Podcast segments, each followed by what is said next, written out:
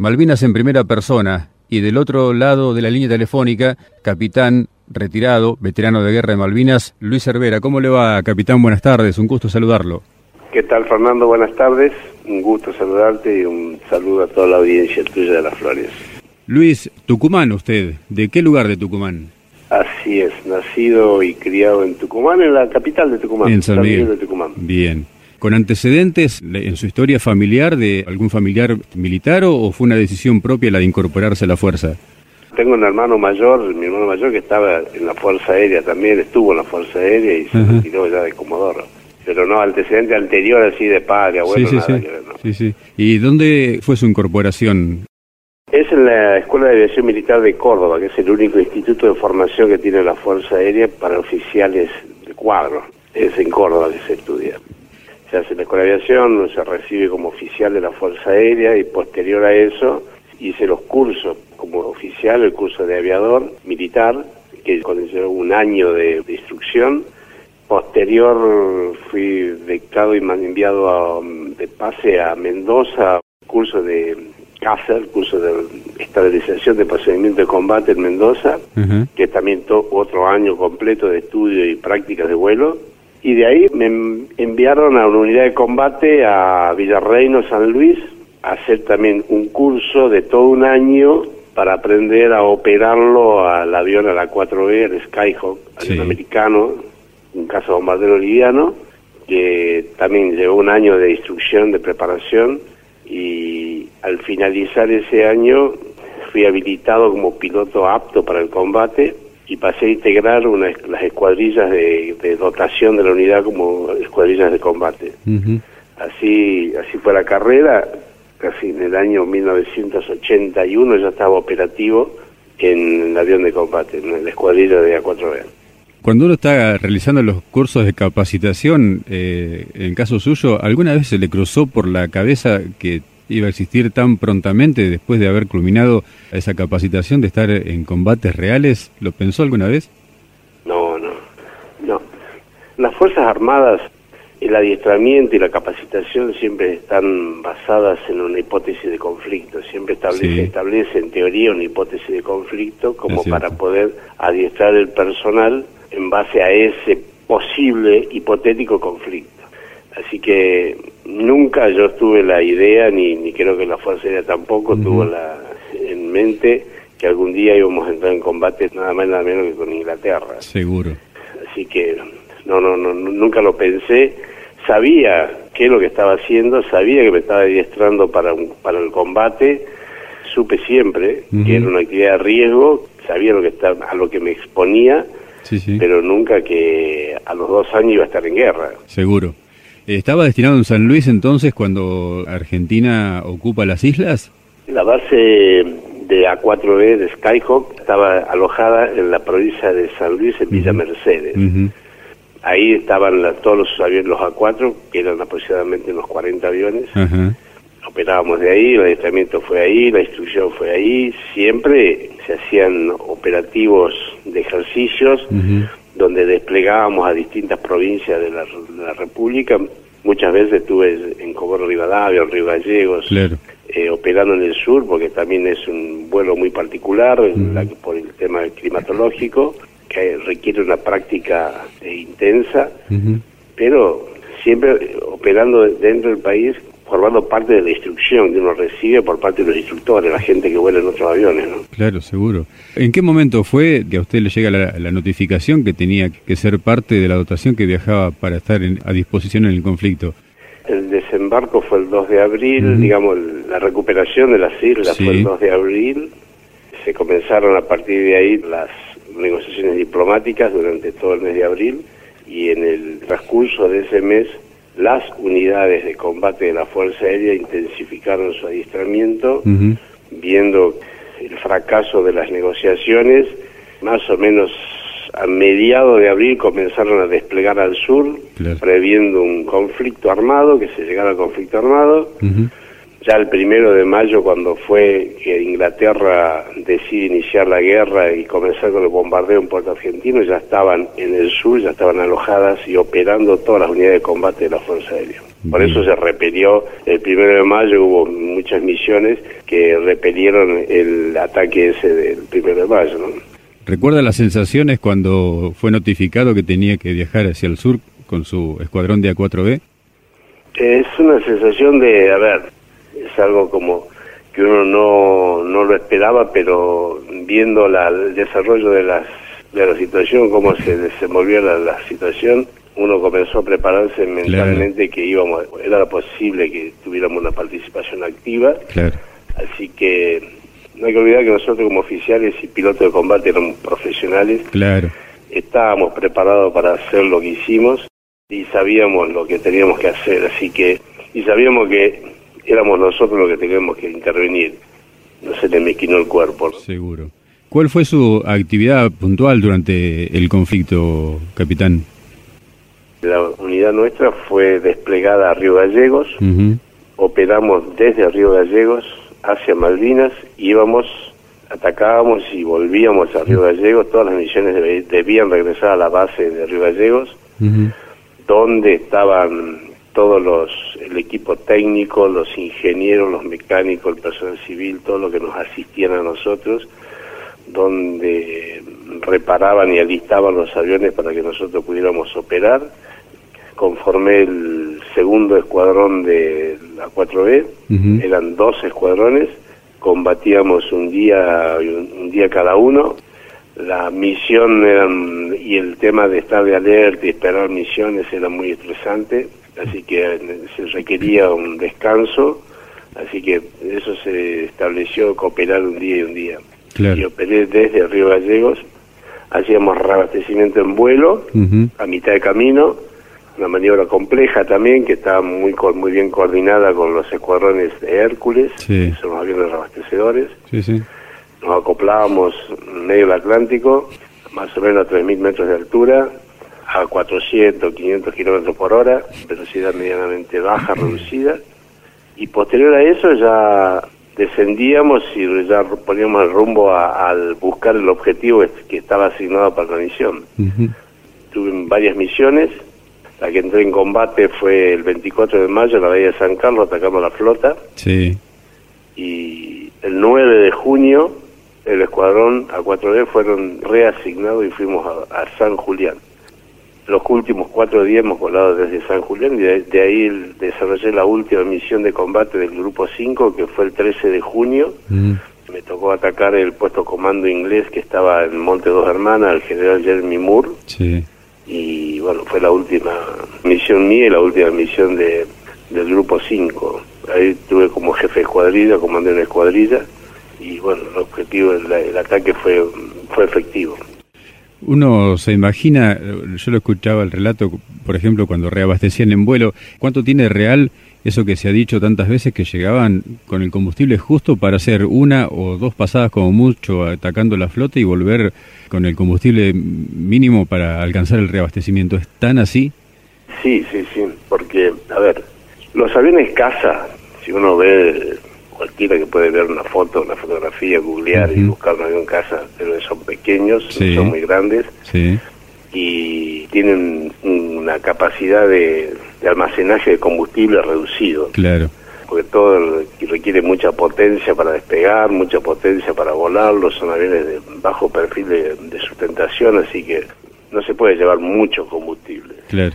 Usted piense que Malvinas, desde la costa de Río Gallegos, llegar a Malvinas había que volar 800 kilómetros. Claro.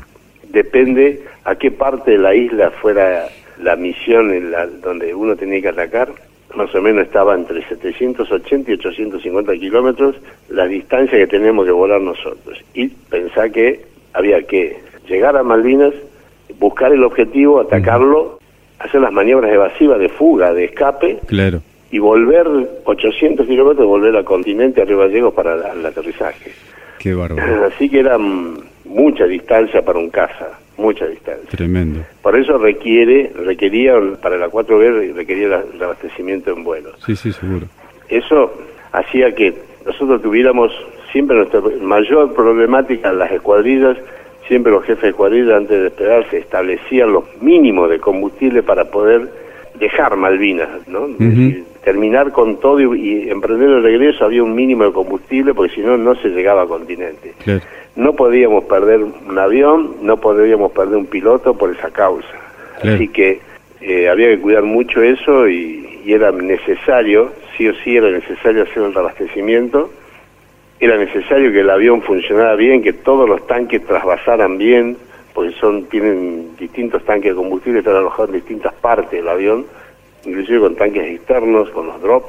Entonces era vital que todo se transfiriera, todas las válvulas funcionaran bien, todos los sistemas funcionaran bien para ir transfiriendo el combustible y no tener alguna falla de ese tipo porque se transformaba en una situación muy crítica para nosotros. Mencionó también en una parte cuando eh, de las misiones más relevantes, sin lugar a dudas, el ataque a, Bahía San Carlos el 24 de mayo. Mm. Debe haber sido tremendo ver la flota inglesa desplegada ahí, ¿no? Una cantidad de buques realmente importantísima.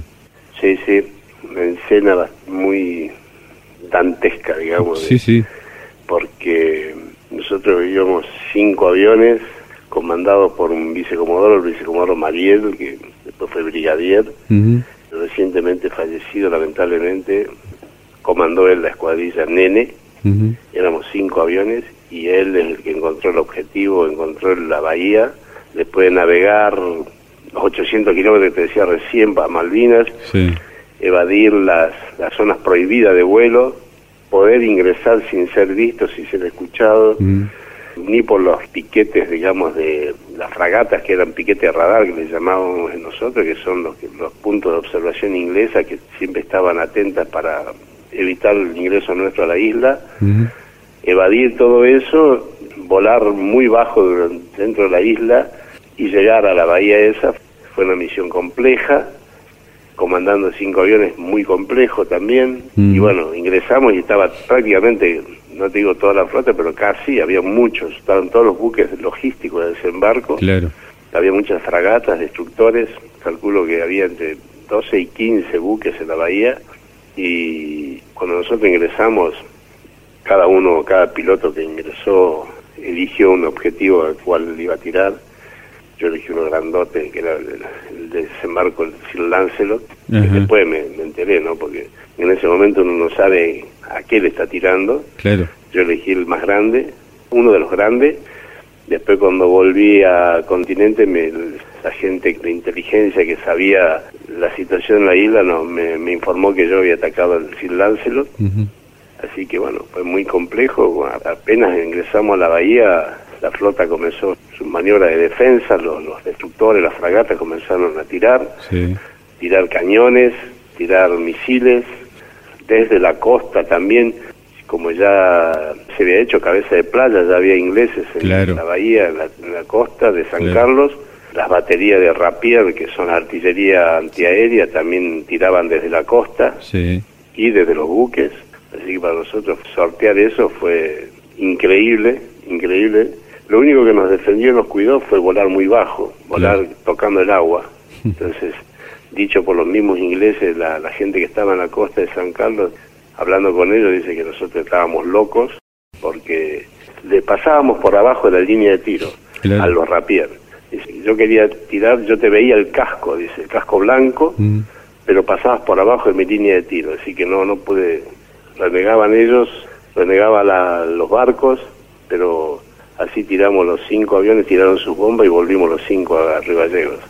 ¿Volando a qué velocidad, capitán? Muy cerca de los mil kilómetros por hora. Mil kilómetros por hora y recibiendo fuego antiaéreo desde todas las posiciones posibles. Sí, sí, sí, fue, como te digo, tal cual. Eh. Saturadísimo, claro. Parece que uno exagerara. No, no, para nada. Pero hay cuatro pilotos con los cuales podés consultar y hablar, que cada uno te cuente su, su experiencia, pero fue...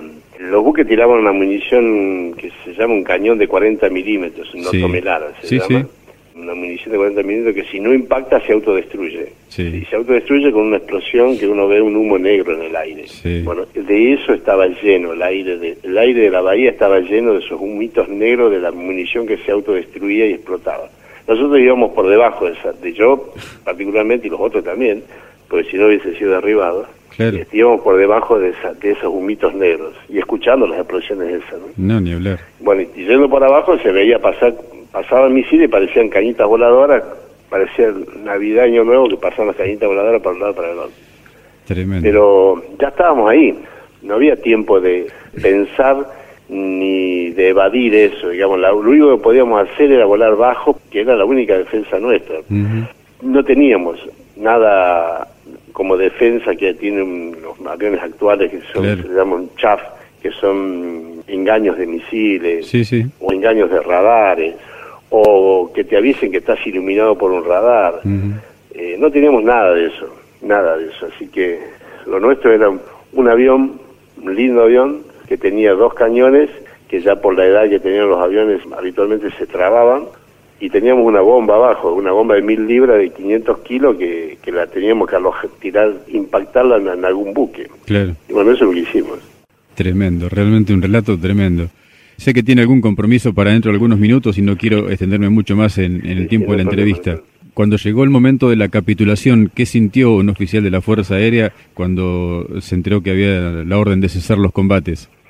Y, a ver, es una situación muy fea, de mucho dolor, de mucha angustia, de mucha bronca, porque se luchó con toda nuestra entrega, con todo nuestro esfuerzo, de tanto de pilotos, mecánicos, ingenieros, todo lo que participó de la Fuerza Aérea, entregó todo. La Fuerza Aérea puso en guerra todo su material, no escatimó esfuerzo ninguno, desde radares, eh, artillería antiaérea, el hospital de Malvinas, eh, la aviación logística de transporte, la aviación de, de, reabastecedores, la aviación de bombardeo, de fotografía, de helicóptero, de Pucará, los aviones caza, digamos, toda la Fuerza Aérea participó conformando un gran equipo que funcionó muy bien, excelentemente bien. Y bueno, no lograr, por muy poco, no haber logrado el objetivo, te deja un gusto amargo, más que a nosotros nos dijeron que ese día, el 14 de junio, no podíamos despegar porque el general Jeremy Moore, para firmar el acta de rendición en Malvinas, exigía que la Fuerza Aérea no operara más. Claro. Así que a nosotros nos dieron la orden de no despegar. Fue muy feo, muy feo, porque en el medio quedaron vidas humanas que hasta el día de hoy nos siguen doliendo. Seguro. Es un, un tema muy delicado para nosotros nuestro escuadrón, nuestro grupo aéreo perdió nueve pilotos, el grupo 5 de casa perdió nueve pilotos, y bueno, eso es un, costo muy caro, muy elevado, y, queríamos lograr el objetivo y por poco no fue. Seguro. Hubo que aceptar, entender y, caminar hacia adelante, ¿qué va a ser? ¿Tuvo la oportunidad de conocer las islas, no desde el aire, sino poner pie a tierra allí en Malvinas? Sí, durante la guerra yo no, no fui, íbamos y volvíamos, como te dije, así que No, no había estado. Y bueno, después de muchos años, de muchos cabildeos, muchas idas y venidas con los pensamientos nuestros de que si íbamos no íbamos, en febrero de este año fui a Malvinas con mis hijos y con los amigos que me acompañaron. Fui con otro piloto más, eh, con el capitán Sánchez, Pipi Sánchez, que habíamos volado juntos a la misión del 24 de mayo de San Carlos. Así que fuimos los dos acompañados por hijos y amigos que nos hicieron el aguante y la contención. Y fue una experiencia muy, muy buena, enriquecedora. Hemos estado una semana ahí visitando los lugares que hemos combatido nosotros, que es en San Carlos, en Dos Hermanas, en Philroy, en Bahía Agradable, en todos los lugares donde hemos sobrevolado que uno tenía, tenía una imagen de ese sobrevuelo que fueron segundos claro. y verlo y pisarlo y estar ahí y ver dónde dónde se combatió una cosa muy muy muy fuerte y bueno fue fue bueno. Para mí para mí personalmente para mí fue muy bueno de haber ido y entendí lo que sufrieron y vivieron los la gente la tropa que estaban desplegada en el terreno de Malvinas. La que uno cada vez que salíamos pensábamos en que uno salía y iba al combate a defender a ellos, que estaban siendo atacados desde los buques. Entonces uno va a atacar los buques pensando en defender a nuestros soldados, los que estaban en Malvinas. Fue todo un tema, pero fue muy, para mí fue muy bueno haber ido. La definición es veterano, no excombatiente. ¿Cómo lo ve usted esto? Desde ya, desde ya. veterano de guerra, pero Ex nada, yo sigo y voy a seguir hasta el último día de mi vida, no te quepa duda. Hay que seguir con esto y, aunque más no sea transmitiendo lo que se vivió, transmitiendo la, la historia verdadera tal cual fue, como te la estoy contando ahora, sí. sin adornos literarios, sí, sí. pero con la verdad, y porque el pueblo argentino y todo argentino debe, debe conocer la verdad tal cual fue, debe conocer lo que nos pasó, no volver a repetir los mismos errores, entonces eso hay que contarlo, así le guste o no le guste, hay que reconocerlo, las cosas que se hicieron muy bien y hay cosas que se hicieron mal, que hay que corregir y habrá que tomar sus su debidos recaudos. Y eso hay que transmitirlo, hay que transmitir el espíritu a la gente joven, el sentimiento de lo que es la patria, el sentimiento de lo que es la soberanía, el sentimiento de lo que es el amor a la patria, los valores que el ser humano y la persona debe tener, y eso hay que transmitirlo y darlo a conocer y, insistir hasta el, como te digo, que lo, hacemos y lo hago, y porque damos charlas y conferencias en distintos lugares de la República, con Sánchez andamos por todo el país, donde nos invitan, hacemos lo posible de ir, y transmitiendo esto, y al final dejar un mensaje de, de superación como país, como nación y como, como persona, como ser humano.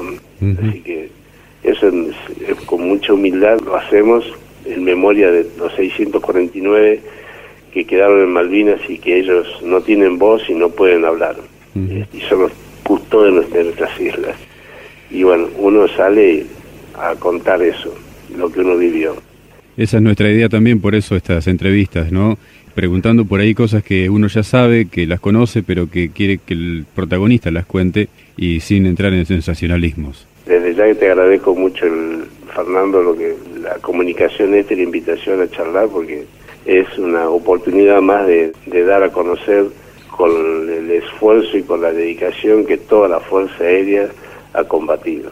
Capitán Luis Cervera, capitán retirado Luis Cervera, veterano de Guerra de Malvinas, muchas gracias por estos minutos, le mando un gran abrazo y estamos en contacto permanente. Muchas gracias. Gracias, muy amable Fernando y bueno, un saludo a toda la audiencia y que felicito por el programa.